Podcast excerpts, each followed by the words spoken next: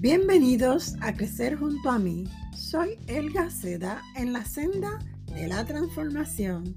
Muy agradecida de que inviertas unos minutos para escuchar sobre el tema Los ladrones de la felicidad. ¿Por qué unos días te sientes feliz y otros te sientes fracasado o solo? Porque dentro de ti se encuentran los ladrones de tu felicidad. El ladrón viene a robar, matar y destruir, pero Jesús vino a darte vida y esta en abundancia.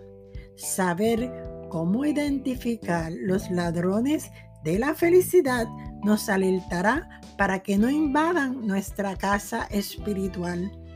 Salomón en Cantar de los Cantares 2.15 expresa, cazadnos las zorras, las zorras pequeñas que echan a perder las vides. Esto refiriéndose a un animalito pequeño, un ladronzuelo que echaban a perder los viñedos cuando ya estaban casi para ser cosechados. Una alegoría que nos advierte del descuido de lo que ya poseemos de parte de Dios. La voz de un ladrón puede oírse como el sonido de una ráfaga llena, llega de momento y así rápido se va. ¿Qué tal si lo identificamos? Veamos el primero. ¿Has olvidado ser agradecido o agradecida a Dios? Agradecerle porque yo no le pedí que me trajera a este mundo.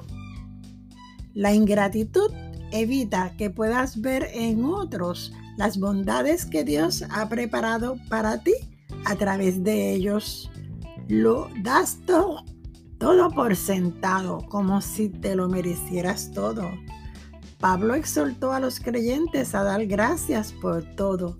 También deberás ser agradecido de lo que otros han aportado a tu vida, pero sobre todo de todo lo que Dios te ha brindado y te ha dado.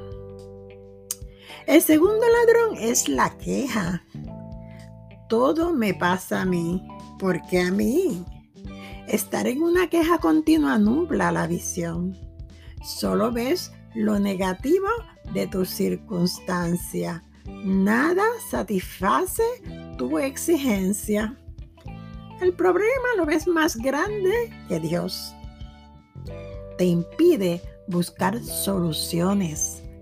Nunca será bueno condolerte de ti mismo. Permite a tu corazón ver la puerta de Dios abierta para ti.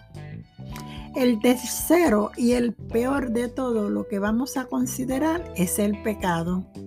Yo lo puedo hacer solo, no necesito de nadie.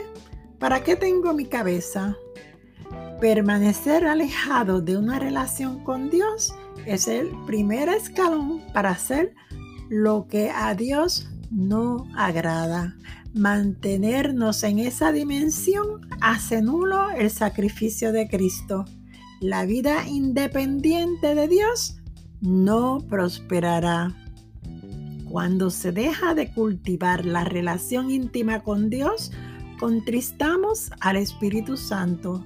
Dejamos de colocarnos cada día la armadura que nos ayuda a vencer todos los dardos del maligno. Nadie está exento de pecar, pero si vamos con un corazón contrito y humillado delante de Dios, Él nos perdonará y nuestra felicidad será restablecida. Efesios 6:16 nos dice, sobre todo, tomad el escudo de la fe con que podáis apagar todos los dardos del fuego del, del maligno.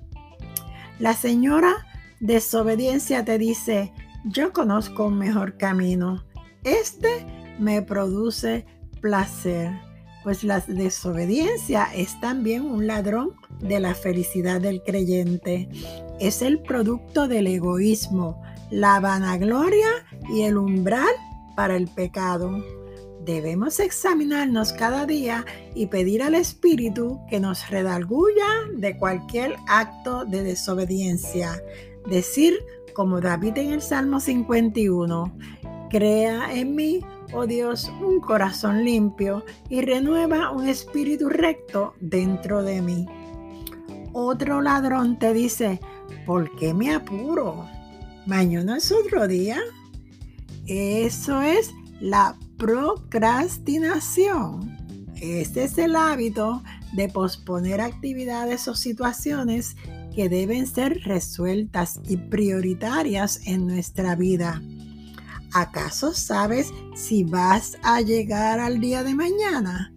Esta actitud muestra cómo están tus emociones. Ello afecta tu mayordomía y tu vida diaria, pero especialmente tu relación con Dios. La falta de organización es señal de que no sabemos manejar nuestras emociones. Ten cuidado de no dejar para luego el momento de la oración y el estudio de la palabra de Dios o dejar para cuando tengas tiempo una asignación de Dios. Los pretextos sobran. ¿Por qué me tiene que importar? Yo también he pasado por eso y mírame, aquí estoy. Eso es una expresión que nos señala otro ladrón de la felicidad y es la falta de empatía. Desarrollar la actitud de que mis problemas son mayores que los tuyos nos roba la alegría que genera la generosidad. Jesús desde la cruz le dijo al Padre, perdónalos porque no saben lo que hacen. Él es nuestro modelo a seguir. Jesús miró desde su dolor con misericordia a la viuda, al huérfano, al ladrón en la cruz. Miró en su caminar al leproso, a Marta y María frente a la pérdida de su hermano y al joven rico interesado en la vida eterna. Oh, eso es imposible. A mí nunca me ha pasado y dudo que me pasará. Esa es otra actitud que es la séptima en los ladrones de la felicidad. La incredulidad es otro ladrón del contentamiento. Ella es la falta de confianza en las promesas del Señor. Nuestra boca expresa muy a menudo frases y afirmaciones que desmienten lo que decimos que creemos. Otras las repetimos como papagayos, o sea, sin conocimiento de lo que estamos hablando. Santiago dijo, la oración de fe sanará al enfermo y si hubiere cometido pecado, le serán perdonados. ¿Crees que ello se puede hacer real cuando oras por un enfermo? Especialmente por uno a quien amas entrañablemente. La fe es el motor de la operación de milagros. Si vives de acuerdo a la fe que está en tu corazón, hablarás también por fe. Siempre, siempre todo es posible en las manos de nuestro Dios. Veamos el octavo ladrón.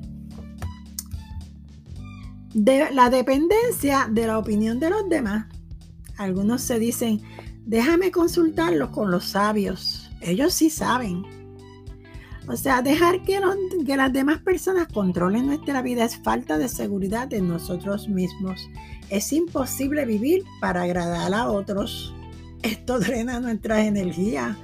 Decida agradar a Dios en todo y su gozo será renovado. No acuda a fuentes falsas. La Biblia es la mejor fuente de sabiduría para la vida diaria fructífera. El noveno ladrón es la tibieza espiritual. Oh, el orgullo es la fuente de la tibieza espiritual. Es una realidad en algunos que piensan que están en una excelente situación espiritual y económica. Tratamos de proyectar ser felices ante la gente, pero delante de Dios está muy claro lo que somos. Nadie puede entrar a nuestra mente, ni la persona más íntima en nuestras relaciones. Pero Dios conoce lo profundo del corazón. Él conoce nuestras motivaciones. No existe felicidad en aquel que se encuentra en neutro. Está autosatisfecho solo en su fachada, pero ha dejado que su felicidad sea robada. El Señor le dijo a siete iglesias en Apocalipsis, yo conozco tus obras y especialmente a una le dice, ojalá seas frío o caliente.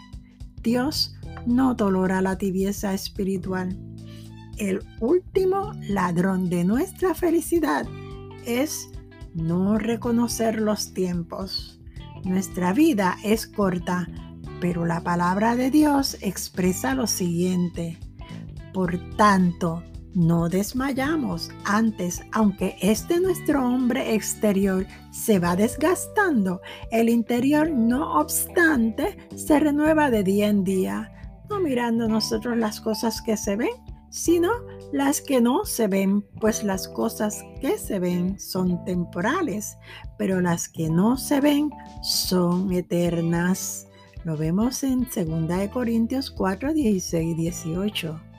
Nada, ni la edad, ni aun la provetud nos deberá robar la oportunidad de continuar realizando nuestro deber y la asignación que Dios ha colocado en nuestras manos. Te invito a escuchar el último episodio de esta temporada titulado La felicidad a la manera de Jesús. Dale share a tus amigos. Toma acción ahora. Acompáñanos junto a todos los que sintonizan la senda de la transformación, tu podcast favorito caiga como la lluvia mi enseñanza y como rocío mi discurso en tu corazón.